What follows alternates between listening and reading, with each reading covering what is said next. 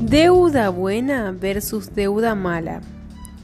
La deuda buena es, por ejemplo, pedir un préstamo para adquirir un activo. Ejemplo, pedir un préstamo para invertir en un negocio. La deuda buena te hace rico y la paga alguien más.